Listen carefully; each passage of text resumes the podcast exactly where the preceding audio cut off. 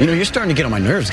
如果生活当中有人让你觉得非常的反感，让你非常的糟心、很生气的话呢，可以说这样一个句子：You know you're starting to get on my nerves.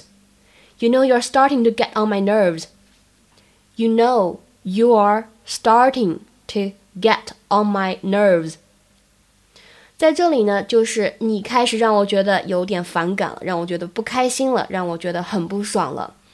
在剧中呢，Jeremy 英雄救美，当然了，带来了这个 Tyler 非常大的不满。那么这里 get on one's nerves 就是刺激某个人的神经，让某人非常不开心的意思。You know you're starting to get on my nerves，